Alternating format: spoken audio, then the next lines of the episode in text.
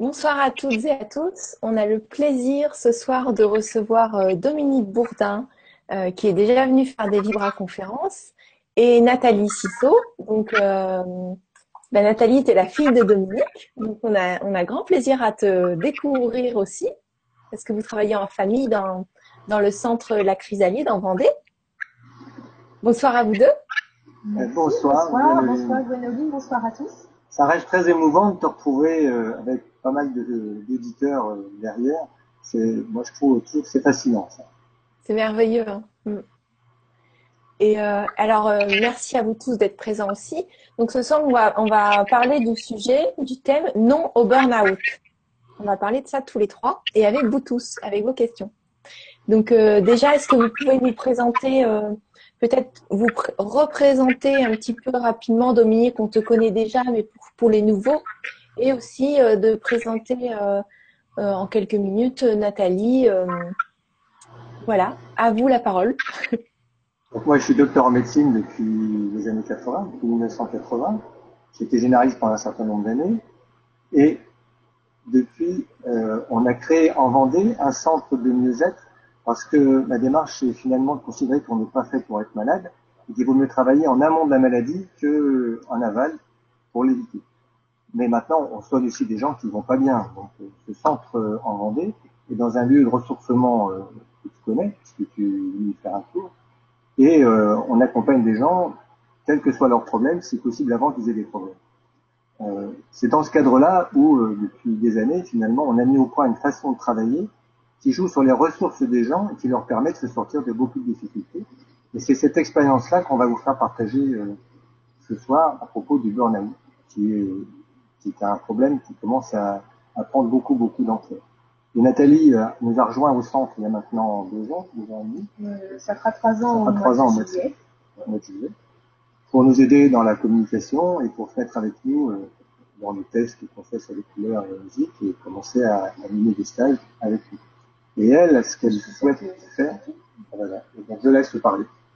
Bonjour. Donc, euh, j'ai rejoint le centre parce que toute cette approche de l'humain m'intéressait beaucoup.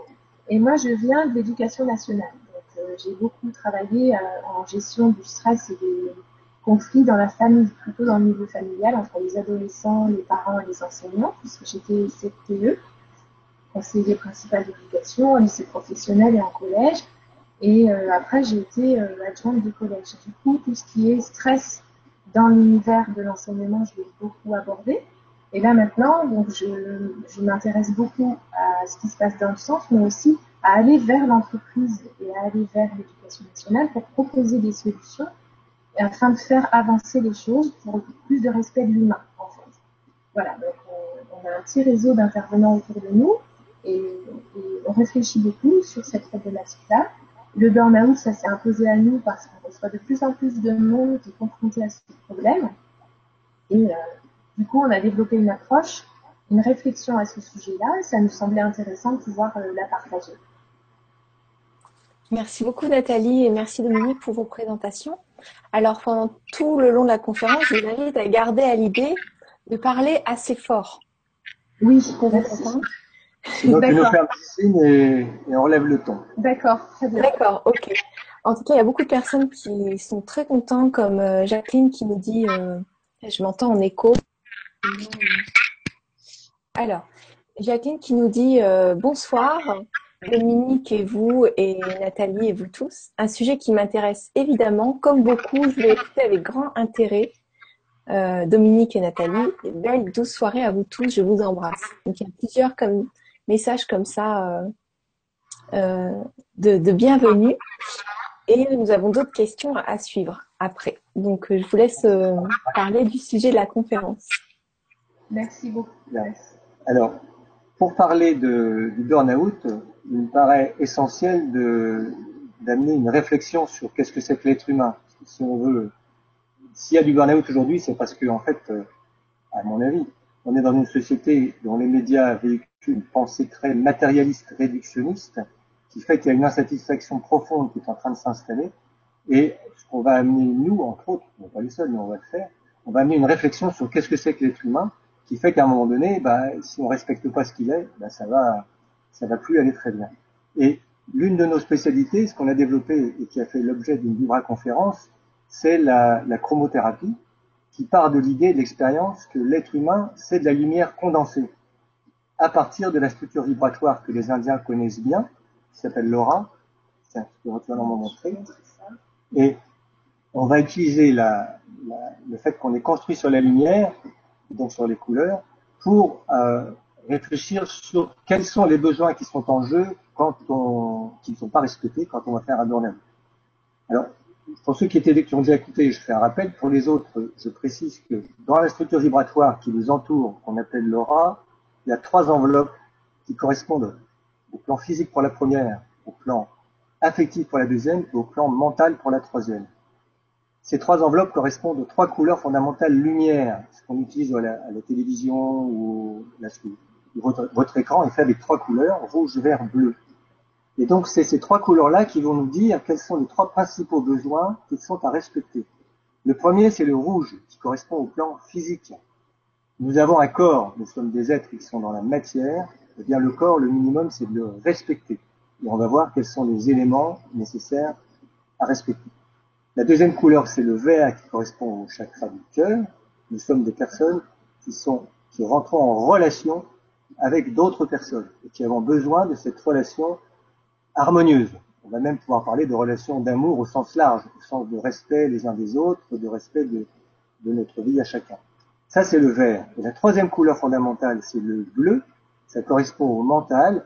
Nous sommes des personnes qui avons besoin de comprendre ce qui se passe dans la vie et de trouver un sens à notre existence. Voilà les trois principaux besoins qui sont à respecter. Alors aujourd'hui, on, on, se contente essentiellement du premier niveau qui est le rouge. C'est-à-dire que les gens, on va leur donner à manger, on va les faire euh, leur donner un peu de plaisir, on va, on va leur donner de l'argent, à tout ce, tout ce niveau très très basique. La survie, quoi. La, survie. Mais sans faire, sans, enfin, je sais pas si c'est calculé ou pas, mais en tout cas, on va pas respecter l'environnement. Aujourd'hui, la pollution est partout elle est aussi bien toxique qu'électromagnétique. La nourriture est beaucoup polluée. on est baigné dans des champs électromagnétiques qui nous fatiguent considérablement. On est, euh, on est, l'air est pollué. À Paris, c'est assez catastrophique. Euh, et la pensée est polluée. Quand vous voyez tout l'envahissement d'informations parasites avec la publicité qui, qui finalement nous pollue le, le mental, on s'aperçoit qu'on est pollué sur tous les plans. Donc, la première chose qu'il va falloir respecter, rien que parce qu'on a un corps physique, même si on considérait que comme une machine, c'est au moins tous ces éléments-là. C'est-à-dire essayer de manger des produits de bonne qualité, essayer de prendre l'air le plus souvent, l'air pur, améliorer, ça on a des outils pour le faire, mais quand on peut, c'est des éviter, c'est qui est champs électromagnétiques, donc la Wi-Fi, les téléphones portables. Aujourd'hui, il y a des burn-out qui sont essentiellement liés au fait que les gens passent aujourd'hui, en moyenne dans notre société, 6h30 devant les écrans hors travail. 3h30 de télévision, ça c'est pour la pollution mentale, et 6h30 devant des écrans qui nous envoient des champs électromagnétiques perturbants. Donc ça, il va falloir s'occuper de ça aussi, que ce soit en particulier ou dans les entreprises. Ça, c'est le premier niveau basique. Savoir se reposer, dormir suffisamment, dans un endroit calme, le bruit qu'il peut y avoir dans les grandes villes, c'est des éléments qui sont de bon sens, mais qui ne sont pas respectés aujourd'hui. Deuxième niveau, donc ça quand on ne respecte pas, c'est la fatigue assurée.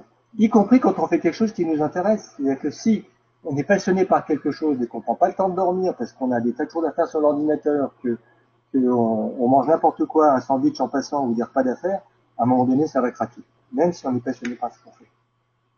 Deuxième niveau, c'est le vert, c'est le chakra du cœur. L'être humain a besoin de relations harmonieuses. On a besoin d'être aimé et d'aimer. Or, dans notre société, en tout cas dans le milieu du travail, c'est terrible. Parce qu'en fait, c'est, je presse, je jette. Nathalie, elle en reparlera peut-être un petit peu après, parce que c'est surtout ça qu'elle voudrait développer.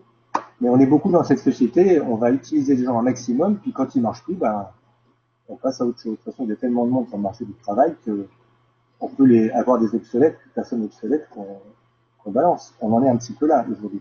Heureusement, ça commence à changer dans certains milieux. Ça, c'est le niveau vert, le besoin de reconnaissance, le besoin d'exister pour nous. Le troisième niveau, c'est le mental. C'est, euh, on a besoin de comprendre ce qui se passe. Déjà, on a besoin de comprendre qu'est-ce qu'on fait sur cette planète. C'est quoi un être humain? C'est, sûrement autre chose qu'une machine. Et nous, nous pensons que l'être humain, il comprend cinq niveaux. Un niveau physique, un niveau vibratoire, qui est nié par la médecine aujourd'hui, c'est le, ce qu'on vient de montrer tout à l'heure, c'est l'aura. Un niveau psycho-émotionnel, c'est le R, chakra habituel. Un niveau mental, c'est le niveau de la compréhension. Et un niveau qu'on peut qualifier de philosophique ou de spirituel, c'est la notion du sens. Nous avons besoin que notre vie fasse sens. Et aujourd'hui, dans ce sens-là, on commence à le retrouver. Mais tant qu'on l'a pas trouvé, eh bien, on, rentre, dans une, démarche de la perte de sens fait qu'on n'a plus envie de vivre, on n'a plus envie de, on n'a plus envie de tourner les pages, on n'a plus envie de réaliser des tas de choses. Ça s'appelle du burn-out. Voilà un petit peu pour moi les trois dimensions qui ont besoin d'être respectées pour éviter le burn-out et qui ont besoin d'être traitées si on veut sortir du burn-out. Alors, dans le centre, on a, on a développé beaucoup ce travail-là, on a mis au point des, séjours de 3, 4 ou 5 jours où on va travailler sur tous les plans en même temps, tout ce que je viens de citer là, avec euh, le nettoyage du corps, avec un changement d'alimentation, avec un travail sur les vibrations, un travail sur la couleur, un travail sur la prise de conscience, un travail avec l'eau, avec la musique, tout un, une synergie entre différents outils qui vont travailler sur tous les plans que je viens de citer. Et en faisant ça, on s'aperçoit que les gens, c'est comme s'ils ouvraient un petit peu plus leur cœur, c'est comme s'ils euh, découvraient que l'essence même de l'être humain, finalement, c'est pas de travailler pour se faire plaisir, c'est de rentrer dans une dimension que je qualifierais avec un mot qui fait peut-être un peu peur, mais une dimension d'amour, d'ouverture du cœur.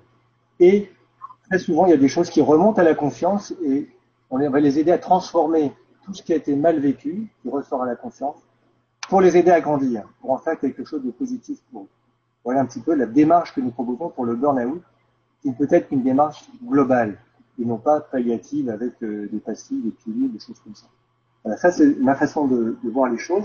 Et Nathalie, elle, a, en train de travailler à cette dimension-là plutôt pour l'entreprise, donc c'est à toi de, de, dire comment tu vois les choses. En fait, ici, on, on va accompagner les personnes d'un point de vue individuel. Et ça, c'est important quand on est en mal-être de s'occuper de soi en priorité. Mais nous avons aussi une responsabilité collective. Et dans l'entreprise, il existe de plus en plus de mouvements qui se mettent en place, qui se mettent en route pour changer les relations entre les salariés. Alors, je vous invite à visionner un formidable reportage qui a été fait sur Arte qui s'appelle Le bonheur au travail et qui donne des tas d'idées formidables.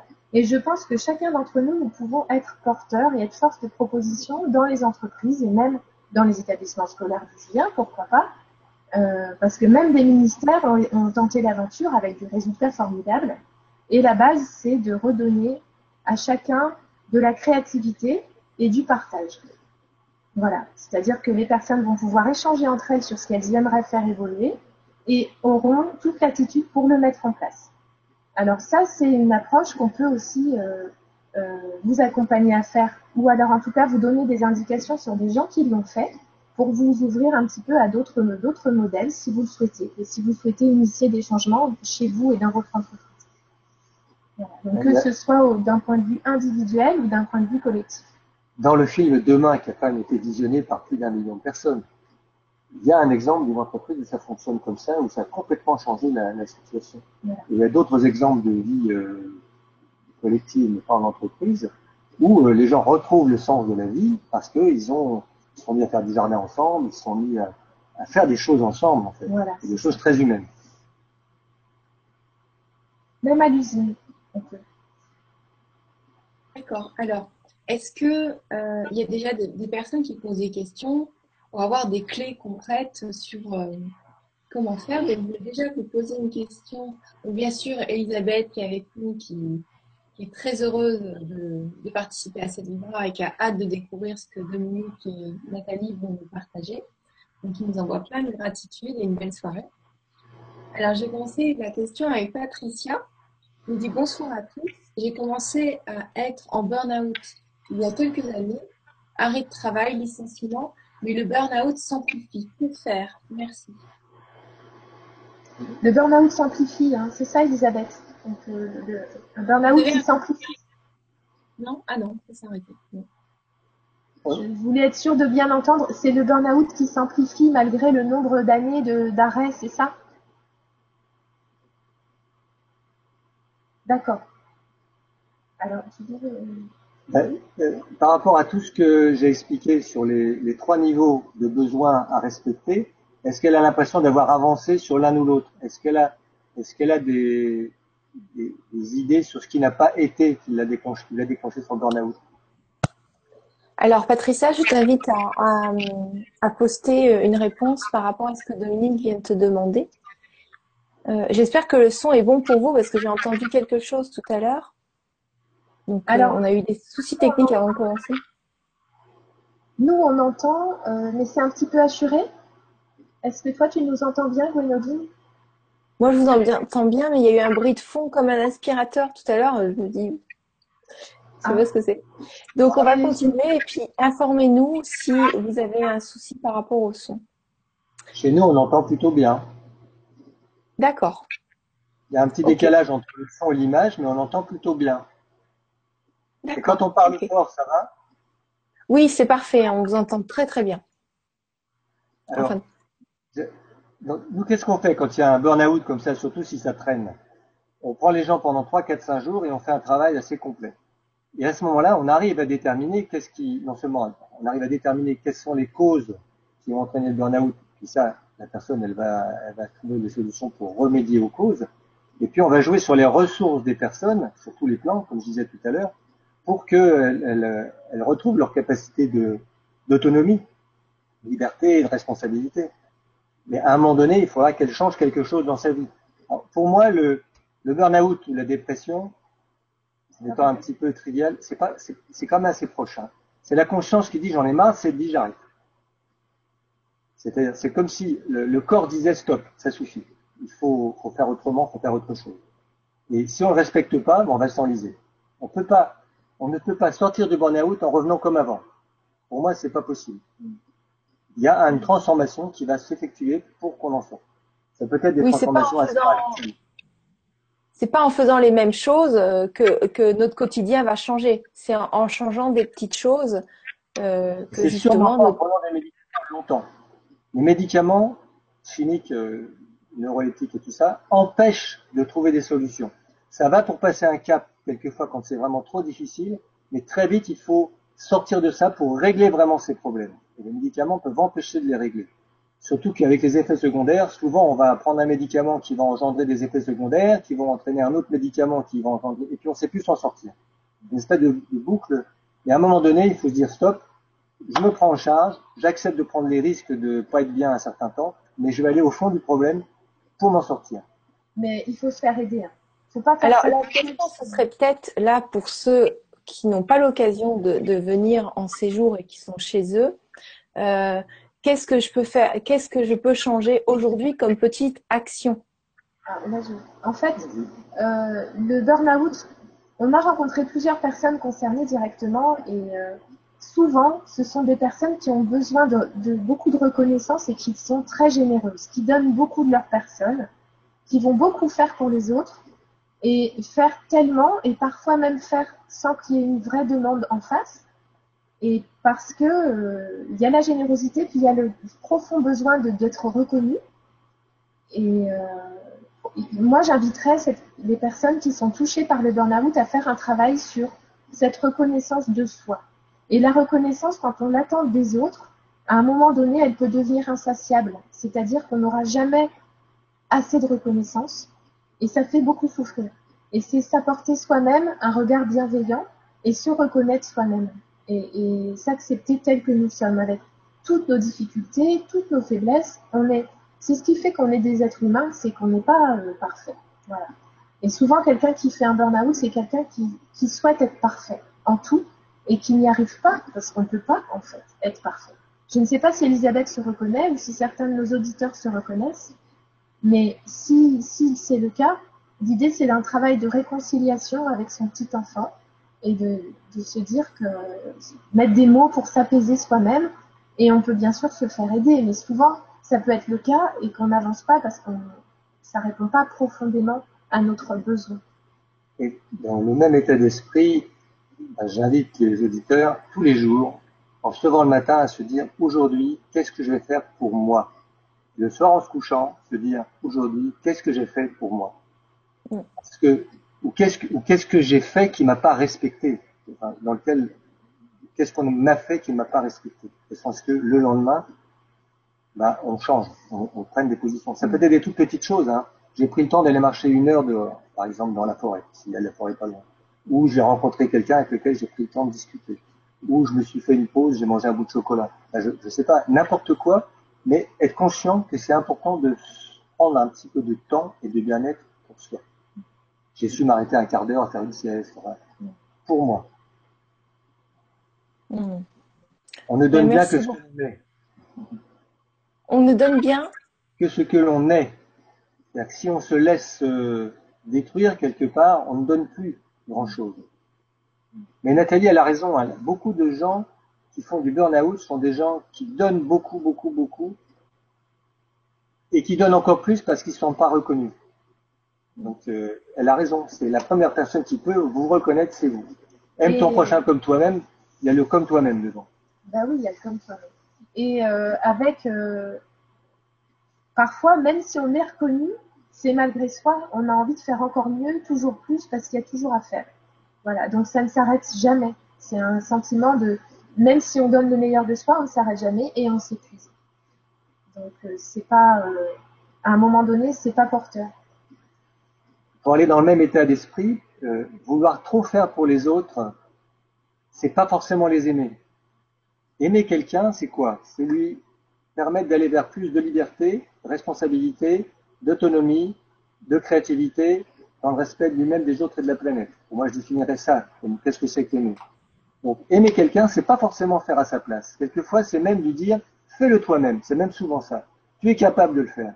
Ça, j'ai pas de raison de le faire parce que parce que je le sens pas pour moi.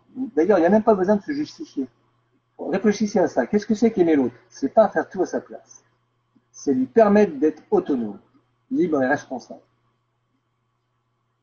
Et je vais aller encore un petit peu plus loin. Euh, on est tous connectés sur la même source avec notre conception d'être humain. C'est-à-dire qu'on est tous connectés sur, sur l'univers, sur le sur, le tout. Sur le tout. Enfin, on peut l'appeler divin, on peut l'appeler comme on veut. Hein, on est tous connectés dessus. Si on est bien connecté sur notre source, tout ce qu'on va faire de bien pour nous, c'est bien pour les autres. Tout ce qu'on va faire qui ne va pas être bien pour nous, ce qu'on croit être de l'amour, c'est en fait une mise sous dépendance de l'autre. Réfléchissez à ça. La seule personne qui peut savoir ce qui est bien pour elle, c'est elle. Et qu'est-ce qui est bien pour nous C'est ce qui nous rend heureux.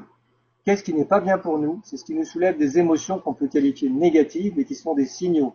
C'est-à-dire, si je me sens en colère, si je me sens triste, si j'ai si peur, si je me sens euh, euh, si j'ai mal quelque part, si j'ai une gêne quelque part, c'est mon corps qui me dit il y a quelque chose que tu fais ou qu'on te fait qui ne te respecte pas. Par contre, je peux faire le, plus grand sacrifice pour les autres si ces sacrifices me donnent de la joie. La joie, c'est le critère qui fait que ce que je fais est juste pour tout le monde. Merci à tous les deux, vous avez bien répondu à la question. Je pense qu'on a appris beaucoup. Et, euh, merci à Patricia je vais reprendre tout à l'heure. Entre-temps, il y a une autre question de fleurs multicolores. Alors, je, dois avoir un souci de son. Bonsoir à tous, ravi d'être parmi vous. Moi, ça fait depuis juillet 2015 que je ne travaille plus. Au jour d'aujourd'hui, j'ai toujours de l'acouphène. Auriez-vous un conseil en particulier pour le faire partir? Alors, l'acouphène, on le trouve souvent euh, chez des personnes qui mentalisent beaucoup, qui réfléchissent énormément et qui sont toujours en quête de réponses, mais des réponses mentales, en fait. C'est-à-dire que le cerveau a du mal à s'arrêter de fonctionner. Et ça se traduit par un bruit. En fait, le bruit, au départ, il est symbolique, c'est le bruit que font nos pensées, et il devient réel avec un sentiment qu'il existe vraiment un son et qu'on n'arrive pas à arrêter. Alors, une, méthode pourrait être de, méditer, d'apprendre à méditer pour faire des pauses du mental. Il existe des, méditations formidables sur Internet. Il y a Deepak Chopra, pour ceux qui connaissent, qui fait des, sessions de méditation de 21 jours avec des thématiques et il suffit de s'inscrire. C'est gratuit et ça dure pas très longtemps, tous les soirs un petit peu. Et ça permet d'apprendre à méditer.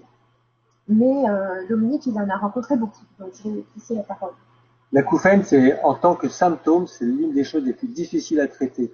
Et on le, corrige non pas en, traitant l'acouphène, mais en travaillant sur la globalité. Nous, là, c'est un petit peu nouveau pour moi ce que tu dis, mais je crois que tu as tout à fait raison. Pour moi, jusque-là, l'acouphène, c'est une façon de, de, ne pas entendre un certain nombre de choses autour de nous. Une façon de se voiler les, des informations qui nous dérangent. Hein, c'est un équivalent dépressif, c'est la, la, conscience qui voile un petit peu l'environnement. Et ça, euh, on a différents outils, mais très souvent les gens se rendent compte que leur acouphène augmente quand il y a des, des émotions, quand il y a des choses qui les dérangent en fait. Mm. Et c'est pour ça que c'est un travail de fond. C'est un travail de, d'apaisement, comme disait Nathalie tout à l'heure. La méditation peut le, le, faire. Il y a une façon aussi très, très euh, quotidien et très quotidienne et, qui peut se faire n'importe quand d'avoir une attitude, j'appelle ça de contemplatif actif. C'est d'être complètement dans ce qu'on fait et en même temps d'être observateur de ce qu'on fait. C'est être à la fois dans le film, parce que finalement la vie c'est un grand jeu, c'est un grand spectacle quelque part, et à la fois dans le fauteuil en train d'observer le film. Et là on voit, on voit à l'œuvre. Et du coup c'est plus le mental qui galope, on est simplement en observation. C'est la présence à. C'est j'avais cité Heidegger, mais c'est un peu trop compliqué. C'est la, la conscience de tout ce que, de plus en plus conscient de ce qu'on fait au quotidien. Vous êtes en train d'éplucher des légumes, vous êtes présent avec le légume, par exemple. Vous mettez votre conscience dans le légume, dans ce que vous êtes en train de faire. Vous, vous épluchez et vous êtes en train de vous regarder l'éplucher.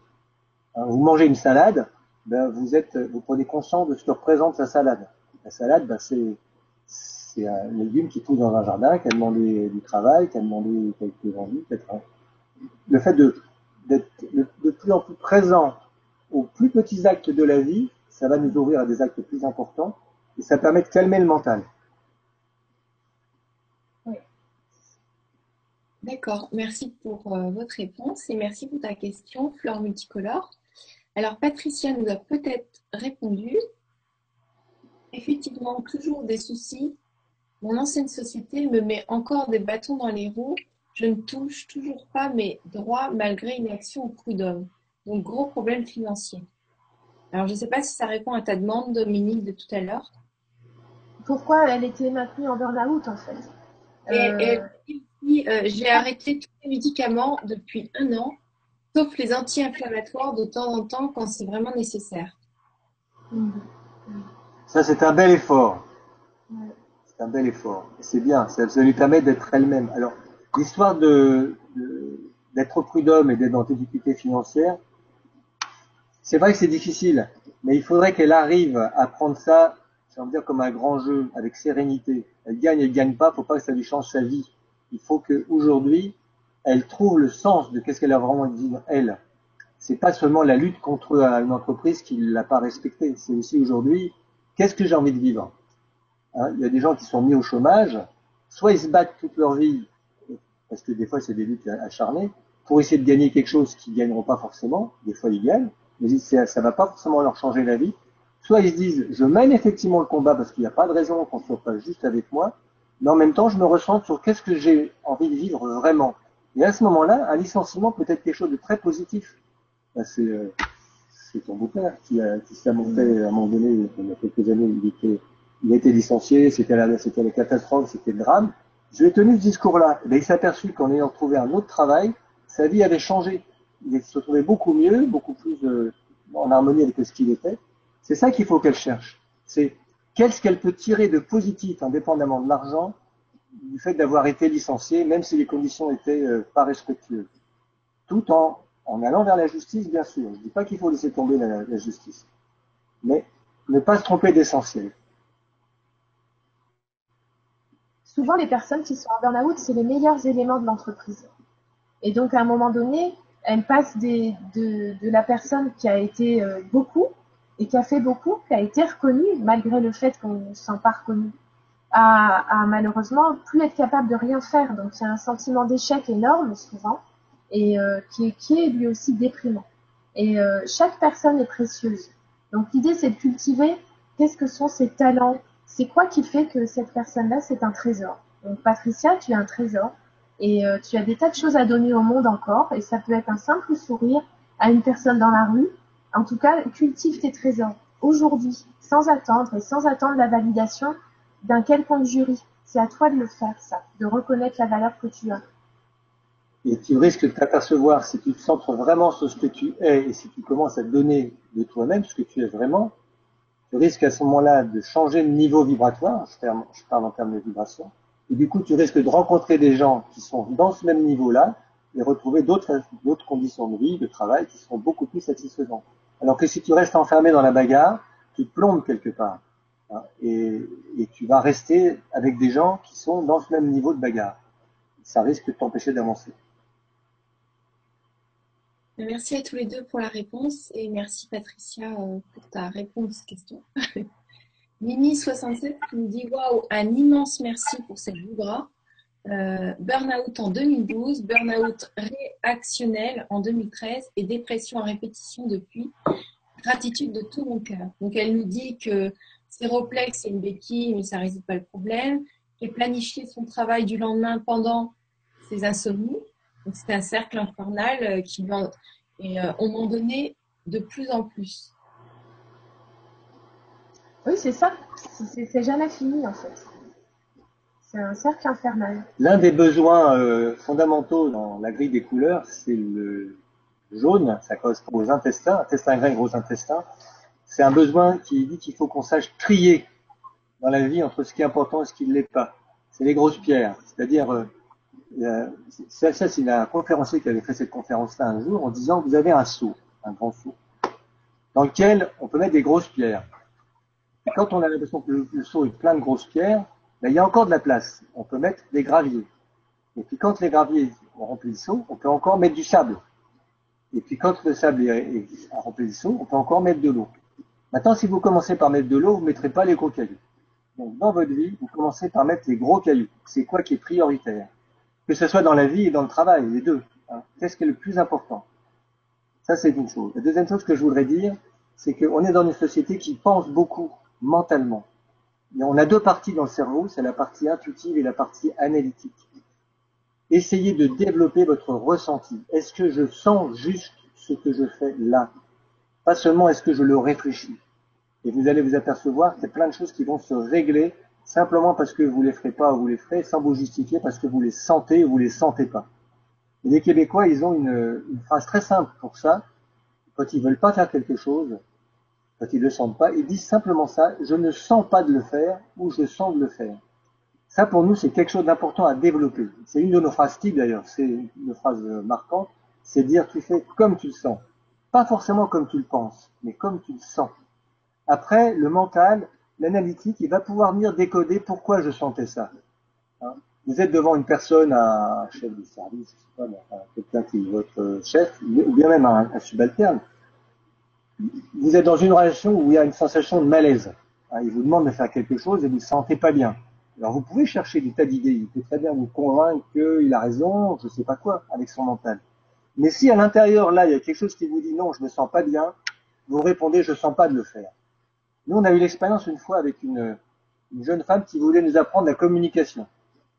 Et puis, euh, en fait, elle, parlait tout le temps. Elle communiquait, mais disons que c'était pas vraiment de la bonne communication.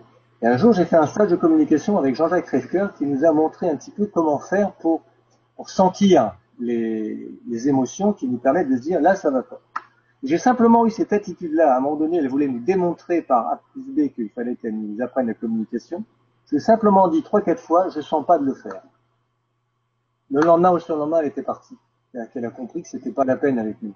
Parce qu'on n'a pas besoin de se justifier quand on est sûr de ce que l'on ressent. Ça, c'est pour poser des limites euh, aussi dans l'entreprise. Et par rapport aux personnes qui nous écoutent et qui sont encore dans le monde du travail, qui sont actives, mais qui se sentent concernées de près par le burn-out parce que un peu à la limite en fait. Euh, moi, ce que je vous invite à faire, c'est poser vos grosses pierres personnelles. C'est-à-dire que, par exemple, moi, je donne beaucoup dans, dans l'entreprise ici, à la Chrysalide. C'est vrai.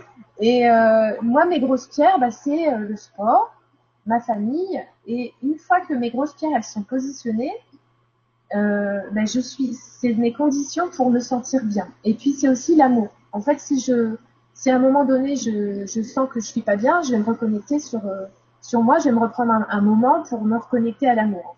Mais chacun, on a, comme ça des choses, des piliers qu'il faut pas qu'on perde de vue. Et si on ne les connaît pas, je vous invite à, à l'écrire sur une feuille, à réfléchir, à sentir qu'est-ce que ça va être vos piliers qui vont faire que vous, vous allez pouvoir tenir.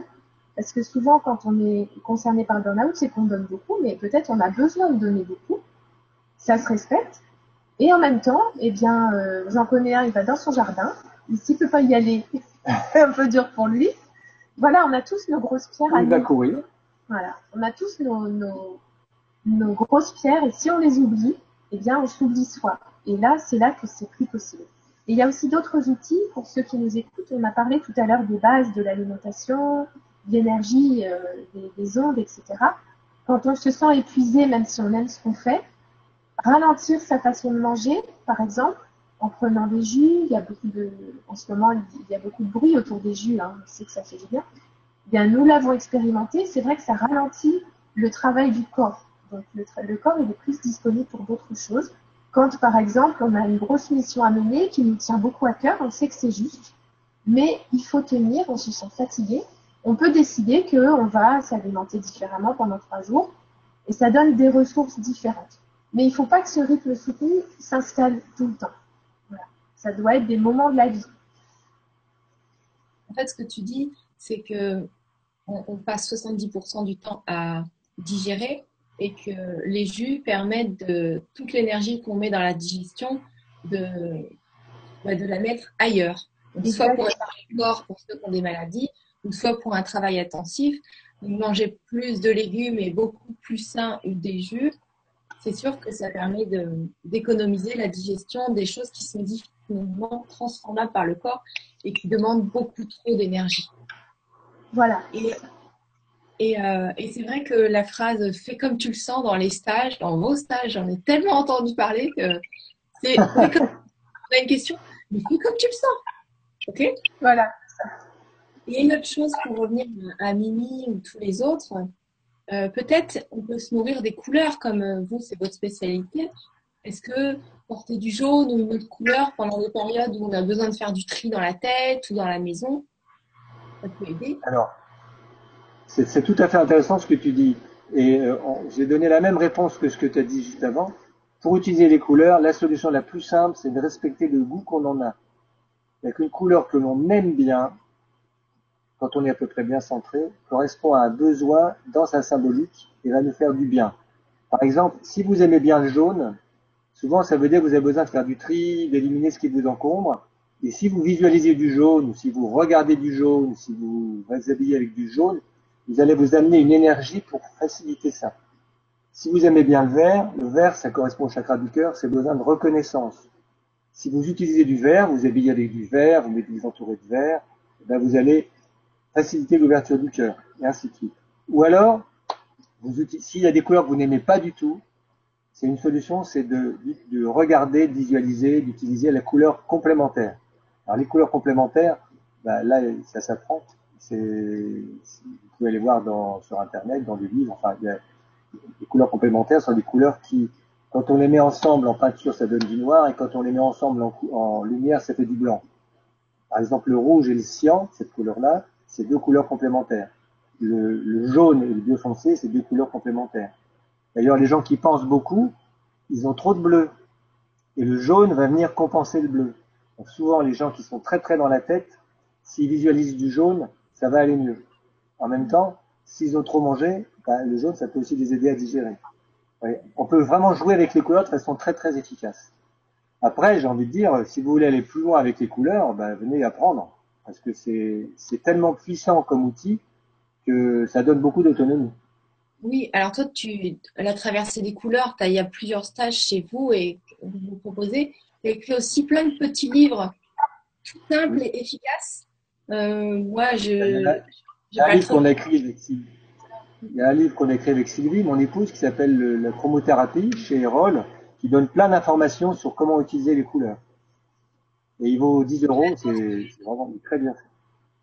Il y en a d'autres sur les essais que tu as écrit, qui est très petit et facile pour les enveloppes, comment, comment voir euh, si un aliment, un médicament ou nous convient, euh, t'explique comment, comment faire les tests avec des dessins. s'appelle Les enveloppes conscientes, intelligentes et sensibles, le livre. Oui, moi j'ai pris le raccourci. Euh, y a aussi le langage secret des qui donne pas mal d'informations. C'est vrai que la couleur, pour moi, la, chromothérapie, qui est accessible à tout le monde, c'est vraiment l'un des outils thérapeutiques les plus puissants. Et l'un des moyens qu'on est en train d'essayer de développer pour, pour faciliter la, vie dans l'entreprise, c'est l'utilisation de la chromothérapie, de la luminothérapie dans l'entreprise, sous forme d'éclairage, d'éclairage thérapeutique plutôt. Parce qu'aujourd'hui, parmi les, les, pollutions que j'ai citées, je vous ai pas donné les lampes. Mais les lampes à économie d'énergie sont pratiquement toutes toxiques, le fluo. Pas seulement à cause du mercure, mais à cause de la toxicité sur les yeux. Et ça, ça fatigue beaucoup. Et c'est pour ça qu'il faudra à un moment donné aussi qu'on trouve d'autres façons d'éclairer. Parce qu'aujourd'hui, les, lampes à, à incandescente, on n'en trouve plus beaucoup. Les lampes à économie d'énergie sont toutes avec du fluo, fluorescentes, et ça va pas. Sauf que, actuellement, c'est les, les lampes à, les halogènes qui sont encore les plus acceptables.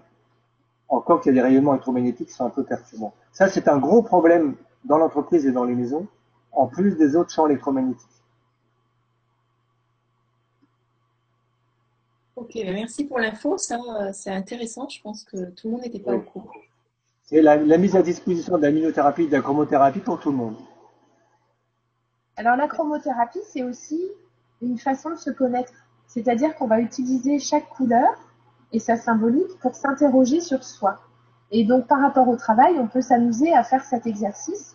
C'est en partant du rouge jusqu'au violet. Et euh, est-ce que dans l'entreprise ou dans mon travail aujourd'hui, je me sens avec le rouge en sécurité et euh, en harmonie avec ma culture?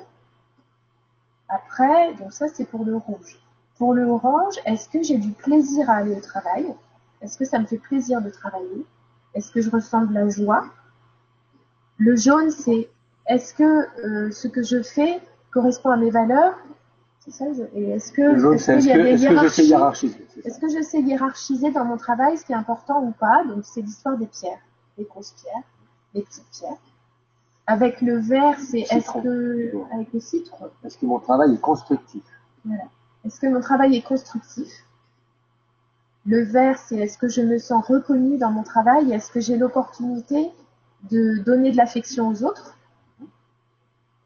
Le turquoise, c'est est-ce que dans mon travail, je me mets la bonne distance entre mon travail et moi ou est-ce que je me laisse envahir? Ça peut être est-ce que je me laisse envahir par les autres sur mon lieu de travail? Par exemple, quand on est en service après-vente ou euh, il y a des, travaux, des, métiers qui sont particulièrement exposés euh, à la colère des autres, par exemple. Donc, quand on se laisse envahir, ben, c'est très difficile.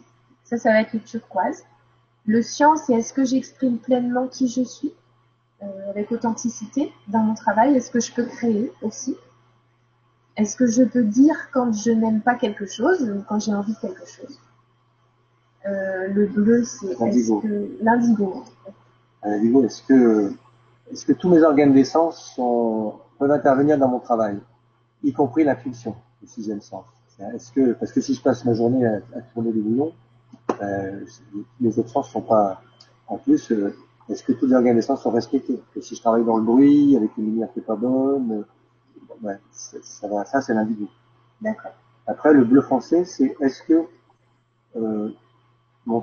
Est-ce que mon travail me permet d'ouvrir ma conscience davantage? Est-ce que avec mon travail, je veux devenir de plus en plus conscient de ce que je suis? Et puis avec le violet, est-ce que mon travail a sa place dans l'univers?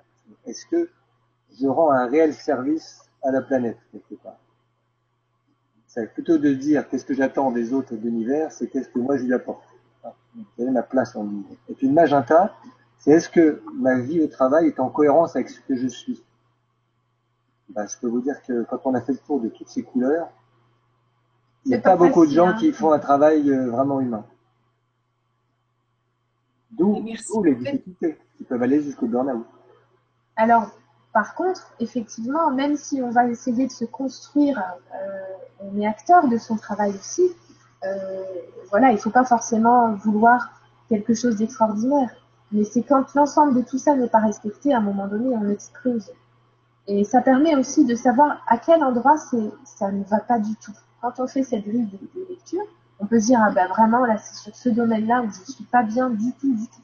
Il suffit, par exemple, d'avoir un, un chef qui est caractériel, ben, c'est juste que c'est la sécurité qui est pas. On arrive au travail, on est complètement en stress. Ça suffit, ça suffit pour générer quelque chose qui est compliqué à surmonter.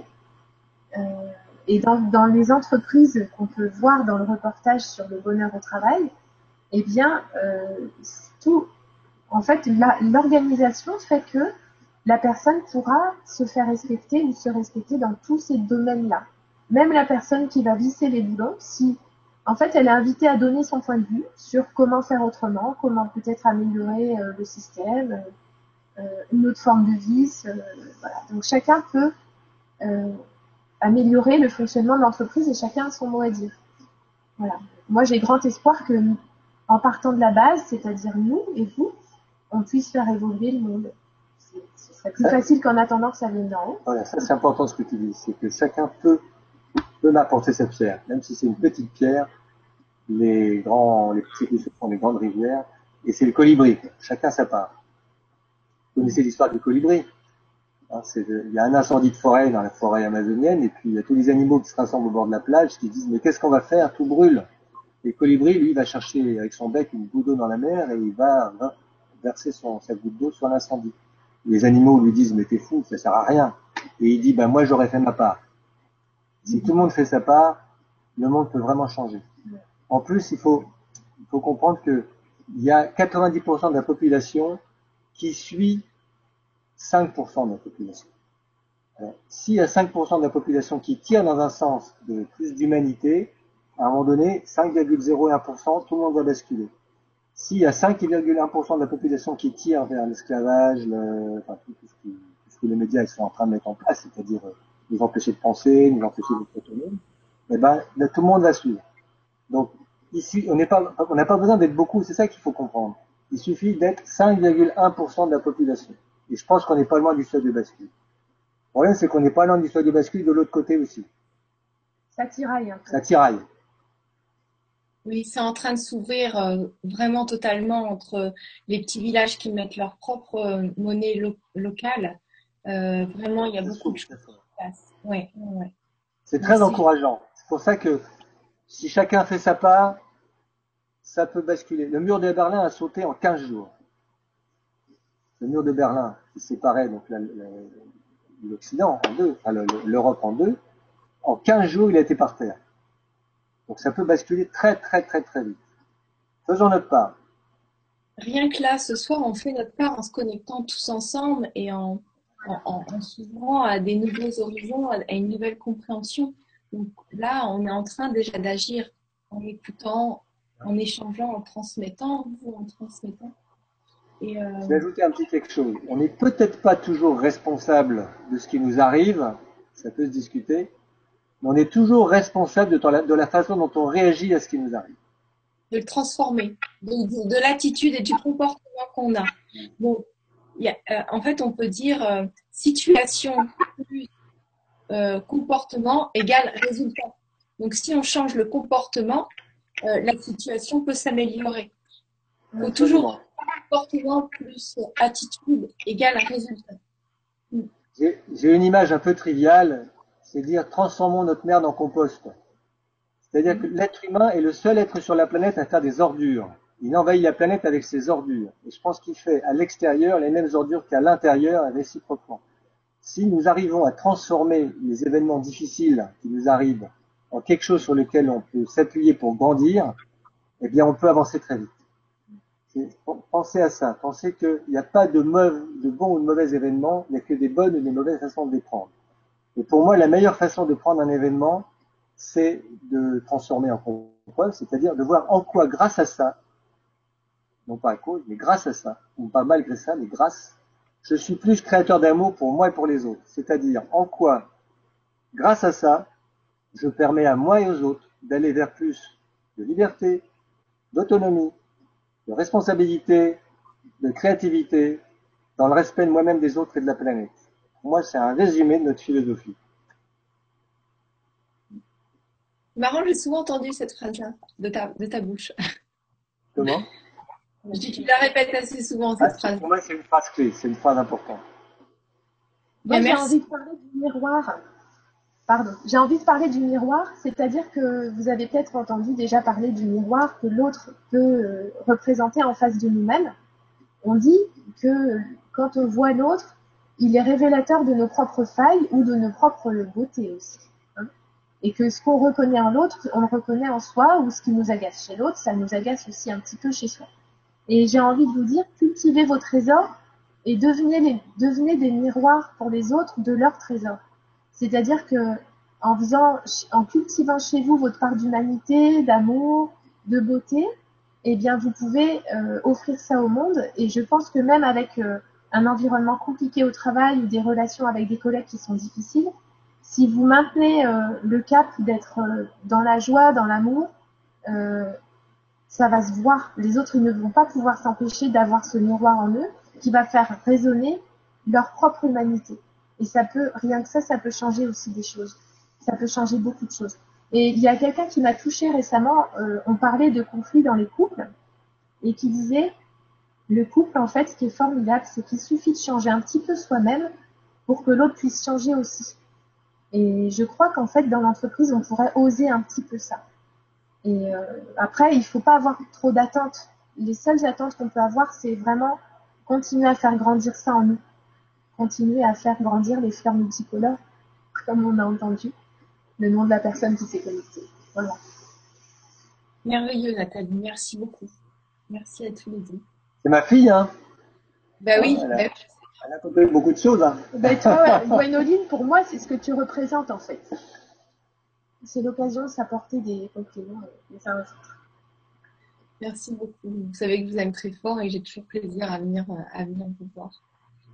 Bon, maintenant, je suis touchée et Alors, euh, et merci euh, pour la question. Euh, alors, Anne qui nous dit Bonsoir à vous, je suis en arrêt de travail depuis huit mois avec un burn-out et je sens que je ne peux plus retravailler comme infirmière. J'ai 56 ans, j'ai une SEP parce que c'est. Et je ne sais pourtant pas quoi faire d'autre mon métier. Euh, quelle solution? C'est très compliqué. C'est une infirmière. Oui. Bah, une infirmière, je pense qu'elle se heurte au fait que la, la pensée médicale envahissante, elle est très matérialiste, réductionniste. Et l'infirmière, c'est une OS de la médecine. C'est-à-dire qu'elle est obligée de faire ce qu'on lui dit de faire. Elle n'a pas trop son mot à dire. Donc, elle probablement qu'elle a compris qu'il n'y avait pas de sens dans son travail. Et c'est normal qu'elle fasse un burn-out. pour moi, c'est, comme si sa conscience lui disait, bah, arrête, arrête. Elle peut bénéficier d'un arrêt de travail. Pour l'instant, c'est, l'occasion pour elle de prendre le temps, parce qu'elle aura droit à deux ans, quelque chose comme ça, à 56 ans. Qu'elle prenne le temps d'abord de se reposer, de prendre du recul, même si elle trouve pas tout de suite ce qu'elle va faire, qu'elle se ressente sur qu'est-ce qu'elle aurait vraiment envie de faire et puis qu'elle fasse confiance dans l'univers, c'est très possible qu'elle trouve à un moment donné euh, sur sa route euh, des synchronicités qui font qu'elle trouvera. Mais il faut qu'elle faut qu'elle lâche prise dans ses angoisses, qu'elle accepte d'être au chômage un certain temps, du moment qu'elle ouvre son cœur sur qu'est-ce que j'ai vraiment envie de vivre moi. Ça ne veut pas dire que toutes les infirmières, c'est normal qu'elles soient en burn-out. Hein. c'est que parfois, euh, si on se rend compte que c'est d'abord le monde médical avant l'humain, euh, c'est pas possible quoi. Voilà. Donc, mais certaines infirmières arrivent à, malgré tout à faire un travail extraordinaire et c'est très probablement ce qu'elle a fait. Et à un moment donné, c'est devenu trop. Mais chacun a, sa propre histoire. Donc ça résonne certainement dans son histoire, ce burn en fait. Ce qui serait intéressant, c'est de s'interroger euh, sur euh, qu'est-ce que ce temps qu'elle a fait émerger comme envie. Euh, comme peur, comme envie. Comme envie, comme peur, et qu'est-ce qu'elle a envie de vivre après. C'est vrai que si on se, si on se tient seulement aux solutions qu'on voit tout de suite, la situation est compliquée. 56 ans, c'est vrai que c'est compliqué. Mais peut-être qu'il y a des choses qui vont s'ouvrir en étant en état de réceptivité et d'acceptation et en cultivant euh, ce qu'on a dit tout à l'heure, ce trésor, et en faisant confiance. Et peut-être qu'en acceptant cette période de vide, elle va retrouver envie de vivre son métier d'infirmière autrement. C'est-à-dire comme disait Nathalie, de pas, bah, la médecine elle est ce qu'elle est, elle aussi, elle va bouger, ça commence à bouger dans certains endroits, Pour l'instant, il y a des pesanteurs, hein, des squelettes, mais de toute façon, si elle donne la priorité à l'humain dans son travail, c'est possible qu'un jour elle retrouve du sens à ça. Simplement, elle, prendra plus de recul et puis elle, elle relativisera ce qu'on l'oblige à faire, euh, juste pour ramener ce qu'elle a dans le cœur. C'est possible ça. Il faut qu'elle accepte le vide un certain temps. Oui, et je vois aussi, en tout cas merci pour vos réponses, je vois aussi le fait peut-être d'apporter euh, par rapport à, ce, à ce a, d'apporter une, nouvelle façon de fonctionner, une nouvelle conscience dans euh, ce milieu, euh, ce milieu d'infirmière et une, nouvelle façon un peu peut-être plus holistique de parler à ses patients et de voir qu'elle a changé des petites choses au quotidien et d'avoir une satisfaction. Et je, vois aussi vous parler d'acceptation et, euh, et, d'accueillir, euh, de dire ok, j'ai peur là de ce qui se passe, je sens un vide. Ok, bon bah toi cette peur, je t'accueille et je te laisse le droit d'exister totalement en moi. Et comme ça, elle va beaucoup être beaucoup plus sereine et posée si elle, si elle accueille la peur ou la tristesse que sinon ça va ça va ça va s'amplifier parce qu'elle sera pas entendue cette peur ou cette tristesse. C'est ça. C'est une clé ça aussi. Faut qu'elle prenne conscience qu'en médecine, enfin dans le domaine de la santé, il y a 80% des choses qui se guérissent pratiquement toutes seules. 15% qui ont besoin d'un coup de main et 5% des pathologies qui sont graves. De toute façon, le plus puissant dans les processus de guérison des gens, c'est leur propre capacité. Et comment on développe ces capacités-là? Simplement quand ils sentent aimés, reconnus, valorisés. C'est-à-dire que quelle que soit la piqûre que l'infirmière va faire, quel que soit le pansement qu'elle va faire, si elle est dans cette ouverture du cœur, si les gens sentent qu'ils sont aimés, elle a déjà fait une bonne partie du travail, même si elle a l'impression de les empoisonner quelquefois, même si la, la qualité d'être qu'elle peut émettre, ça va être la priorité. Et c'est ça qui va faire changer les gens. Peut-être que c'est ça qu'elle va redécouvrir à un moment donné, et puis elle relativisera les obligations. Ouais, vraiment, euh, moi, ça, ça, ça, je le ressens dans tout mon corps. Il y a, cette nouvelle dimension qu'elle est en train de mettre en place. Absolument. Après, peu importe si elle retourne infirmière ou autre chose, mais elle aura ça de nouveau en elle. Que, aura pas, pas nouveau, c'était là, mais elle l'aura laissé euh, mettre. En tout cas, merci à vous deux et merci Anne pour ta question, c'est très, très enrichissant. Alors, Cathy, je vous écoute depuis mon lieu de travail. Je n'ai pas le sentiment d'être dans le burn-out. Euh, je préfère juste travailler le week-end pour être moins stressée la semaine. Est-ce bien normal toutefois, car c'est au détriment de ma vie privée et j'en ai assez? Cathy. Elle donne les questions et les réponses. Hein. Donc Cathy, si c'est si c'est au détriment de la vie privée et que cela te pèse, c'est que ce n'est pas juste. Donc il serait intéressant de, de, faire en sorte que les grosses pierres, les écrire quelque part dans, dans le travail, qu'est-ce qui est vraiment indispensable qu'il faut faire? Et qu'est-ce qui qu'est-ce qui l'est moins? Et du coup, ça va dégager du temps pour libérer le week-end. Au départ, si Cathy travaille le week-end, c'est parce qu'elle a l'impression que c'est impossible de faire autrement. Donc cet exercice-là, il n'est pas facile à mener. De dire, bon, qu'est-ce que je vais garder de ce que je menais jusqu'à maintenant et qu'est-ce que je ne vais pas garder? Et il faut savoir que Cathy, si elle quittait ce travail-là, quelqu'un d'autre prendrait sa place et ferait différemment et la société s'adapterait de toute façon. Donc c'est possible de faire autrement. C'est forcément possible. La vie, elle va s'organiser avec tout ce qui existe. Donc si Cathy, elle change sa façon d'exister, la vie, elle va se réorganiser autour d'elle d'une autre façon ce qu'il faut, c'est qu'elle soit en harmonie avec euh, ce qu'elle va donner à l'avenir, que ça ne lui pèse plus. Voilà. Et c'est pas blanc ou noir. Peut-être qu'elle peut euh, continuer de travailler un week-end sur deux, ou un week-end sur trois, ou un week-end sur quatre, si, ça l'allège certaines mm. semaines. C'est à elle. Ça, c'est vraiment complètement sa responsabilité de dire, euh, de faire ses choix. Il y a aussi un autre outil que qu'elle a peut-être essayé d'utiliser, mais dans le doute, je le dis, c'est de se faire aider. Parfois, dans les entreprises, il y a des personnes qui sont, euh, euh, on ne les a pas forcément vues, mais elles sont là, elles peuvent aider, il suffit de leur demander, leur dire, tiens, tu sais, sur ça, j'aimerais bien que tu puisses me, donner un coup de main sur ce tableau, sur cette organisation. Et en fait, c'est valorisant aussi pour l'autre de pouvoir aider. Donc peut-être qu'il y a une piste à creuser de ce côté-là. Oui, tout à fait. Oui, tu vois juste. Plutôt que de vouloir tout faire toute seule, euh, ça peut être intéressant. Les autres savent aussi faire du bon travail. Oui, c'est ça. Et quelquefois, c'est difficile de faire confiance aux autres. Moi, ce que je constate, mais on est dans un milieu peut-être un petit peu privilégié, sûrement même, mais je constate qu'il y a de plus en plus de gens qui sont gentils. C'est-à-dire qu'ils demandent pas mieux que d'ouvrir la porte, d'ouvrir leur cœur, d'aider.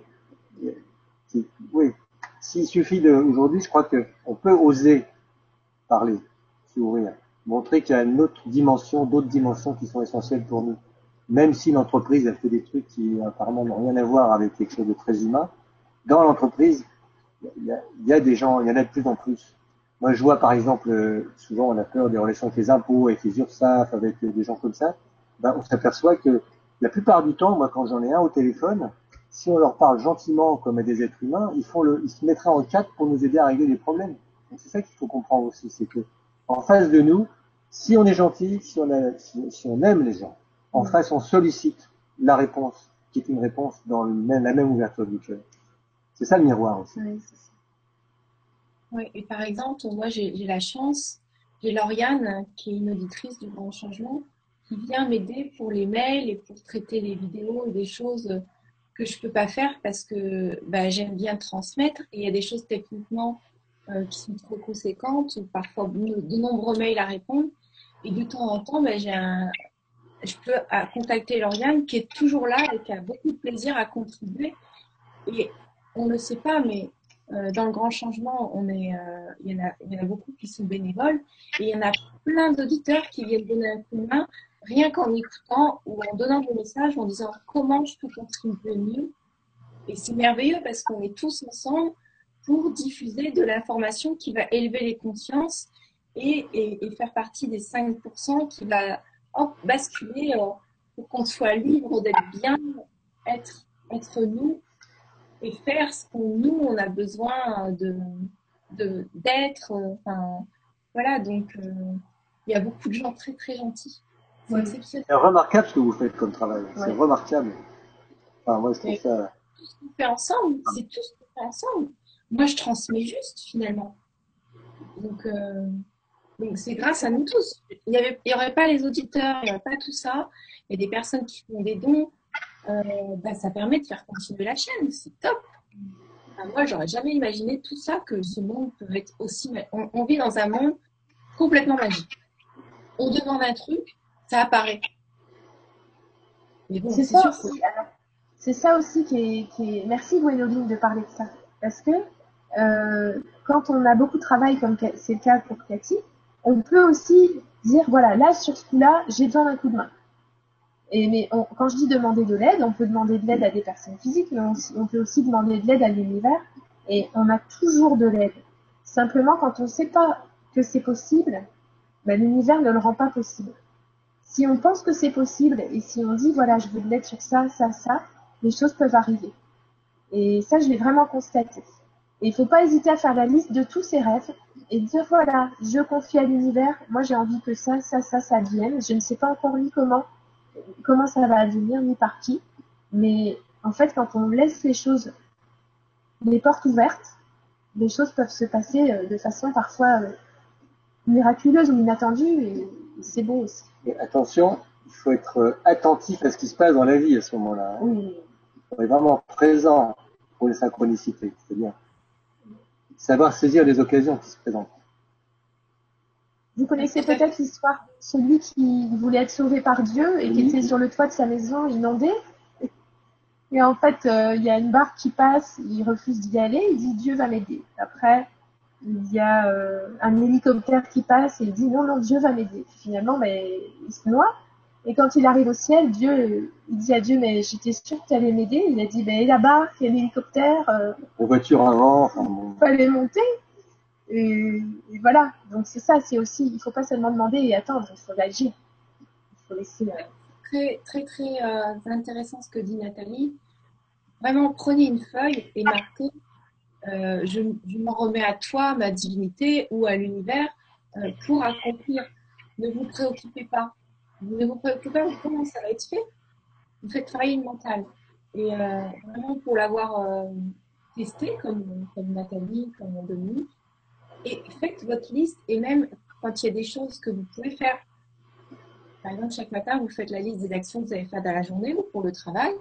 Et bien, soit vous avez des personnes ressources à côté de vous à qui vous n'avez pas pensé avant, mais là, vous avez pensé, vous allez leur demander. Soit, ben, je m'en remets à l'univers.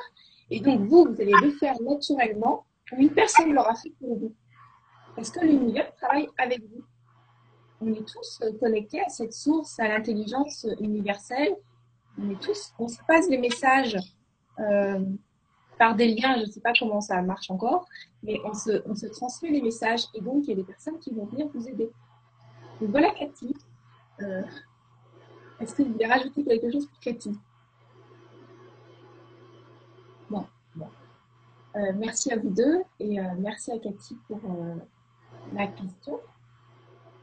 Fleur multicolore qui nous dit Y a-t-il certains contenus plus à même de vivre un burn-out ou est-ce que tout le monde peut un jour ou l'autre l'expérimenter? Alors, en tout cas, ce qui est sûr, c'est que les personnes qui vivent un burn-out que nous avons rencontrées sont des personnes qui sont hyper investies. Et hyper investies souvent sur de nombreux champs. C'est-à-dire que ce sera au travail, dans la famille, avec les amis, euh, ça va souvent être des personnes qui impulsent ou qui font beaucoup pour que tout se passe bien. Donc ça, c'est un profil qui est quand même euh, vraiment euh, sujet au burn-out. Et l'idée, c'est de cultiver justement ces grosses pierres à soi pour ne pas tout donner aux autres. C'est un des profils. Euh, mais après, euh, les, personnes qui sont qui n'ont pas trouvé de sens à ce qu'elles font sont sujettes à un burn-out aussi. Mais nous, ce qu'on a souvent vu, c'est des personnes qui sont bourrées de compétences et qui ont besoin de reconnaissance. D'accord. Alors, euh, merci pour ta réponse et merci Fleur Multicolore pour ta question. Il y a Patricia qui nous dit euh, J'ai reconnu en moi tout ce que vous avez tout ce que vous décrivez. J'ai beaucoup travaillé et ça va mieux. J'ai trouvé les côtés positifs et j'ai des projets mais c'est mon corps qui ne suit pas. Insomnie, épuisant, il est vrai que j'ai continué à donner à l'entourage. Il faut se reposer, vraiment se reposer. Il faut s'offrir du temps, il faut s'offrir euh, une bonne alimentation, il faut s'offrir un environnement le plus sain possible. Elle pourrait, imaginer cette personne-là qu'elle meurt demain. Elle prend sa voiture, elle a un accident de voiture, boum, terminé. Qu'est-ce qui se passe autour d'elle?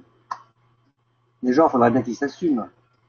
Donc, elle peut déjà se dire, j'en peux plus, je prends plus de temps pour moi, je me repose et les autres vont prendre plus de place. Faut imaginer ça, de toute façon, on est tous mortels. Hein. Qu'est-ce qui se passe si demain je disparais? Bah, Il faudra mettre qu'ils assument, les autres. Donc, euh, je peux commencer tout de suite à, à laisser la place. Et, et, je suis sûre qu'ils comprendront, et s'ils ne comprennent pas, ben, mets tes actions en place. En fait, il y a une façon de dire les choses qui consiste à être le plus transparent possible. Et euh, ça permet de faire passer les messages sans heurter les gens. En disant, écoute, euh, c'est la première fois que je sens que je dois te dire non. Et, mais c'est important de, que je me respecte parce que je sens que je vais de plus en plus mal. Donc, voilà, j'ai une grande envie de t'aider, mais je me sens obligée de te dire non. Est-ce que tu comprends? Ça me crée de l'angoisse de te refuser, mais, mais voilà, j'en suis là dans ma vie. Et le fait d'être transparent, ça permet à l'autre de ne pas interpréter autrement que ce, que, ce qui est, en fait. C'est toujours partir de soi. Je sens ou je sens pas de le faire. Mm.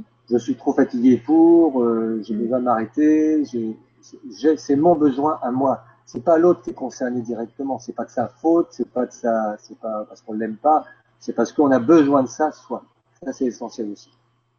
Et, et c'est pas être faible de dire je me sens comme ça, c'est justement être fort et authentique et intègre avec son cœur et celui des autres. Et c'est ça qu'on fait. La vraie force est dans l'authenticité.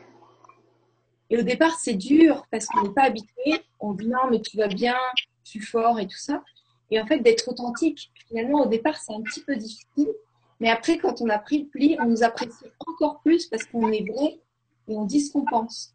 C'est pas hypocrite. Donc ça, c'est intéressant à mettre en place pour toi, Patricia. Ce sera un sacré exercice. Mais mon Dieu, qu'est-ce que tu vas être soulagée? Mm. Et ouais, ben, merci à tout le monde pour ce partage euh, superbe. Euh, alors, il y a Mimi qui nous dit Burnout égale rupture avec l'aspiration de notre moi profond, je pense. Oui. Bah oui, tout à fait. Tout à fait. Quelqu'un qui est en burn-out, c'est quelqu'un qui n'a plus laissé de place à son moi profond. C'est ce que j'appelais tout à l'heure les grosses pierres qui, vont faire qu'on se reconnecte à soi. Et alors là, c'est exactement ça. Parce qu'on on, a tous dans notre entourage des personnes qui font un travail que nous, on n'aimerait pas faire, qui ont une vie pas forcément marrante, mais elles y arrivent. Et c'est formidable. Et ben, c'est sûrement parce qu'elles sont, elles sont en authenticité avec qui elles sont vraiment. Du coup, pour elles, c'est possible. Merci. Merci Nathalie et merci à Mimi d'avoir traduit Burnout. Fleur multicolore qui nous dit comment arriver à déceler qu'on perd pied avant de toucher le fond. Je sais par expérience que l'entourage a beau nous mettre en garde, on ne l'écoute pas. Écouter son corps, on ne peut pas non plus, car on s'en est déconnecté. Oui, oui, mais c'est la grande difficulté du burn-out, hein. c'est que tout l'entourage voit les choses venir. Et c'est pour ça aussi qu'on est en train de travailler dessus, qu'on a voulu créer cette émission, c'est pour prévenir le burn-out. Et il faut écouter nos proches, en fait. Parce qu'ils nous aiment, ils voient bien. Ils voient bien que c'est une suite, une succession, euh, que le travail devient l'unique préoccupation. Et on peut adorer son travail. Ça, c'est vraiment, c'est un plus dans notre société qui aurait. Mais du coup, euh, la contrepartie, c'est que si ça prend toute la place et que le moi profond n'existe plus, c'est pas possible. Il faut aussi des moments de repos. C'est comme un grand sportif, même si on aime beaucoup son travail, euh, il faut à un moment donné que le corps et l'esprit puissent se poser et qu'on puisse se déconnecter du travail. Si on ne se déconnecte jamais, on est en panne d'inspiration aussi à un moment donné. C'est, enfin voilà, j'ai envie de comparer ça au corps d'un sportif. S'il fait pas une pause de temps en temps, les muscles ils vont péter. Et c'est pareil pour le burn-out en fait. Oui, tout à fait. Et euh, a aussi le fait qu'on croit qu'on procrastine quand on arrête de travailler, quand on fait une vraie pause, quand on fait rien, quand on est sur son canapé, qu'on fait rien, même pas on lit un livre. Et bien on croit qu'on procrastine. Et en fait non, on a besoin de ce temps-là pour tout se mettre en place et on a des idées incroyables qui arrivent parce qu'on a fait un temps de pause. Moi longtemps, je pensais qu'il fallait faire, faire, faire et je culpabilisais de prendre un temps. Et en fait, non, c'est ça qu'il faut faire. Le, plus souvent, vous pouvez faire rien parce qu'à force de, penser, ben, on n'a plus de temps pour notre intuition et d'écouter notre corps. Hein, c'est ça? Tu as tout à fait raison. Exactement. C'est dans les temps de rien que se mettent en place les choses les plus importantes. C'est choisir de faire rien positivement ne serait-ce qu'un quart d'heure de temps en temps. Moi, c'est comme ça que j'ai développé plus de choses. Hein. C'est une sieste après le repas. Un quart d'heure. Un quart d'heure de sommeil, hop. Et puis, euh, et puis, souvent des choses se remettent en place, tac, tac, tac, ça c'est prioritaire, ça, ça ne l'est pas, ça, savoir faire rien. C'est pour ça qu'on parle beaucoup de méditation et tout ça, mais euh, bon, la méditation, c'est aussi marcher sans sans écouteurs, sans rien. Alors, je, dis ça, mais moi, je suis encore en apprentissage, hein. mais je rencontre, des bénéfices. On a des idées euh, incroyables qui viennent. Oui. Donc, je sais que toi, Dominique, avec euh, Sylvie, ta femme, euh, le matin, habite, de temps en temps, je voyais souvent partir le matin faire une marche tous les deux. on peut marcher en. en quand Moi, c'est surtout l'un de mes moments privilégiés, c'est aussi de faire un petit footing. Parce que en, en sur le corps, sur les sensations physiques, sur la respiration, sur ce qui les entoure, sur la, la, tête est présente à ce qui se fait dans le moment. Du coup, elle se évite du reste.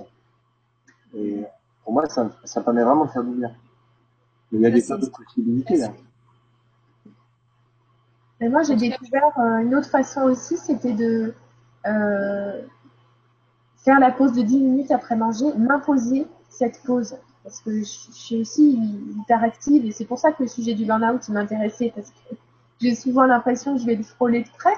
Et cette pause de 10 minutes ça change tout en fait.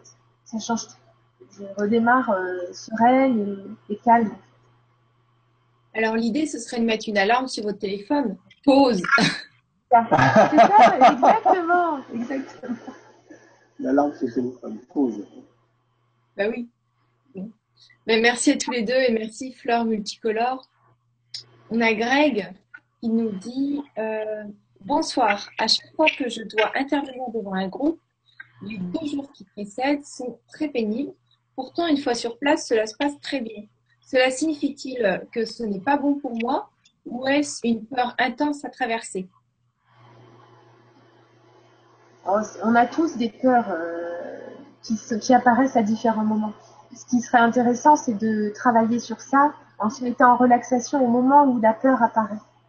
Euh, alors la peur, c'est pas pas forcément euh, un mal en soi du moment que ça ne l'empêche pas de faire ce qu'il a à faire. Mais s'il prend plaisir au moment où il le fait, c'est que c'est juste pour lui de le faire.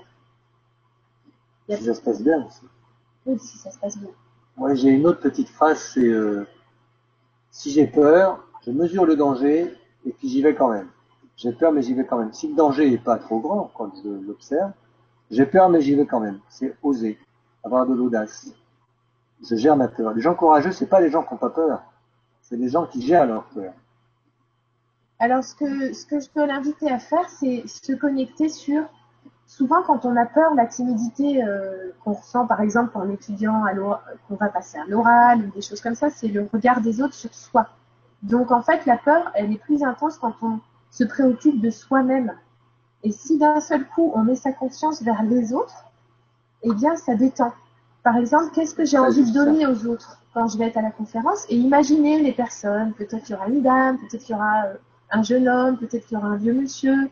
Et qu'est-ce que j'ai envie de leur donner, de leur transmettre? Et euh, comment j'ai envie de m'habiller pour que eux ils passent un bon moment? Du coup, ça permet de d'éloigner le stress de soi-même en fait. Et les regarder, les regarder avec le cœur. Voilà, ce que vous dites, c'est ouais, de faire une visualisation, de dire ah oui, après j'ai des remerciements, j'ai aidé des personnes, ils sont contents.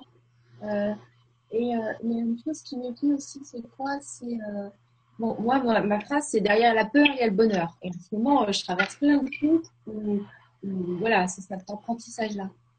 Et il y a aussi le fait d'accueillir. C'est ok, j'ai peur, ben, je te laisse totalement exister en moi, je t'accueille en moi, et pas de la refouler.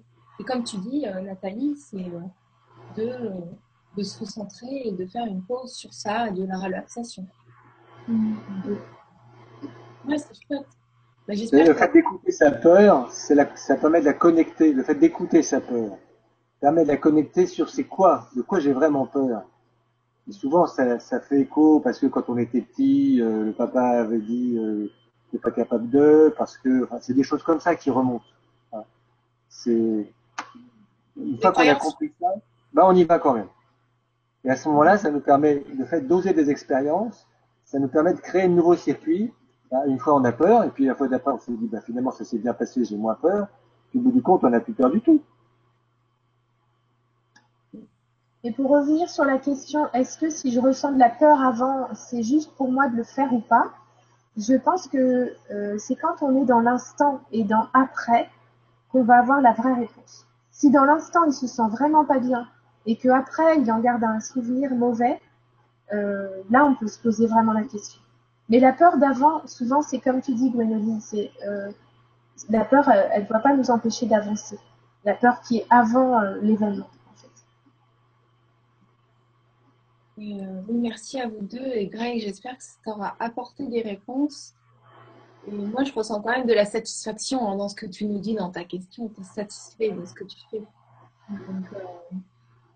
Je t'encourage à utiliser les exercices de Dominique et Nathalie. C'est intéressant.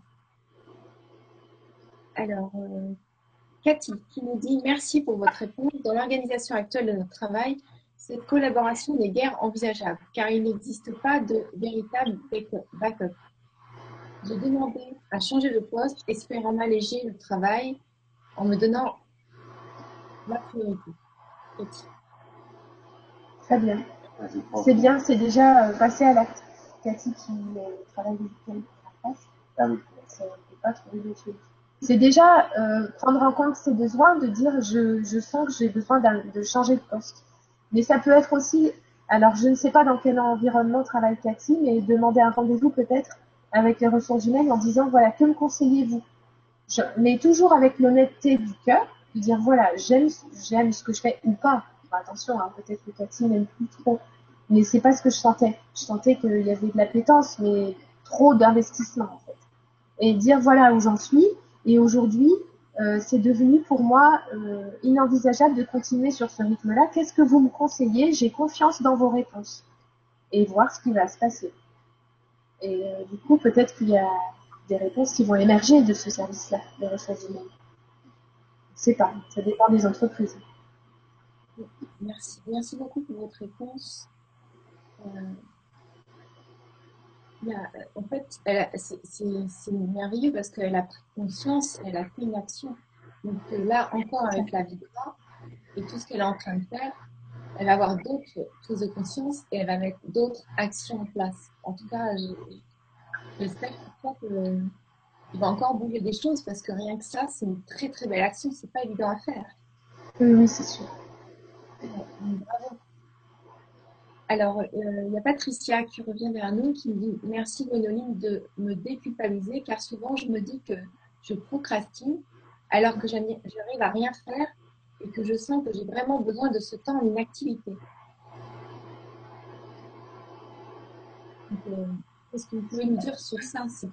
Il y a beaucoup de personnes qui culpabilisent parce que la société nous dit de faire, faire, faire, faire, gagner plus, gagner plus, dépenser plus, dépenser plus. Au final, on, est totalement déconnecté de soi et on nous culpabilise d'être proche de nous finalement. Alors, la, la culpabilité, ça fait référence à une autorité extérieure qui nous a dit ce qui était bien et ce qui n'était pas bien, ce qui nous a fait croire, en tout cas qui nous a imposé ce qui était bien et ce qui n'était pas bien. Donc quand je me sens coupable de quelque chose, je regarde quelle est cette autorité extérieure qui me met en cause, qui me, met, qui me rend coupable. Si je, suis sûr de ce que je fais, si j'ai confiance en moi, et je trouve que c'est bien pour moi, je le fais quand même. Je transgresse l'interdit éventuel. Si je ne sais pas, je respecte la loi, le protocole ou la règle parce que c'est l'expérience des anciens. Mais la première chose à faire quand on se sent coupable de quelque chose, c'est de se dire c'est pas moi, ça vient de l'extérieur. Est-ce que je suis d'accord avec cet extérieur ou pas? Si je suis d'accord, ok. Si je ne suis pas, je transgresse. Bon, très très intéressant. Il y, a, il y aura un super sujet sur euh, la culpabilité et la procrastination euh, c'est très mal connoté. Et, euh, et c'est pas ça du tout. Quoi. On, a besoin de, de ce temps d'inactivité, de ce temps. J'ai fait La société, elle est en La société, elle est en manque de temps pour rien. En manque de vide, Il faut prendre conscience aussi que l'hyperactivité, l'hyperindustrialisation, l'hypertravail, toujours la croissance continue, c'est en train de mettre la planète à genoux. Il hein. faut prendre conscience de ça si on travaillait deux fois moins, qu'on produisait deux fois moins, qu'on vivait beaucoup plus simplement, on, sauverait la planète. Donc c'est quelque chose de salutaire de se dire, euh, par moment, je fais rien.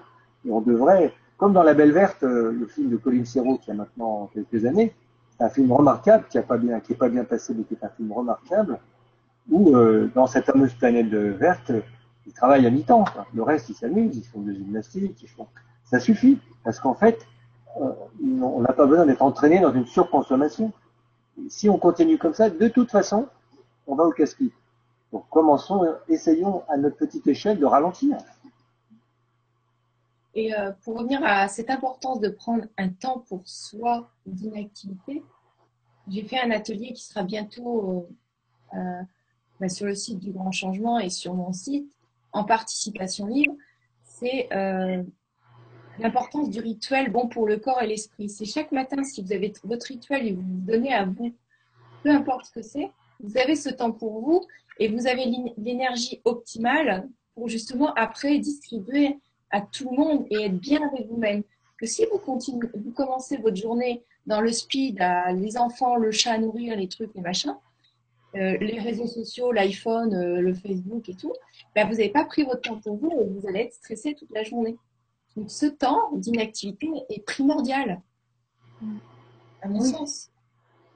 Euh, et, pour revenir à la Belle Verte, euh, sur YouTube, vous le trouvez gratuitement. Je vous invite à regarder, vous allez rigoler et, euh, prendre conscience de petits détails qui sont tellement évidents, mais on ne fait pas. Ah, Colin Serrault, il a de super intuitions. Hein. D'ailleurs, on aimerait bien l'interviewer sur le grand changement. Euh,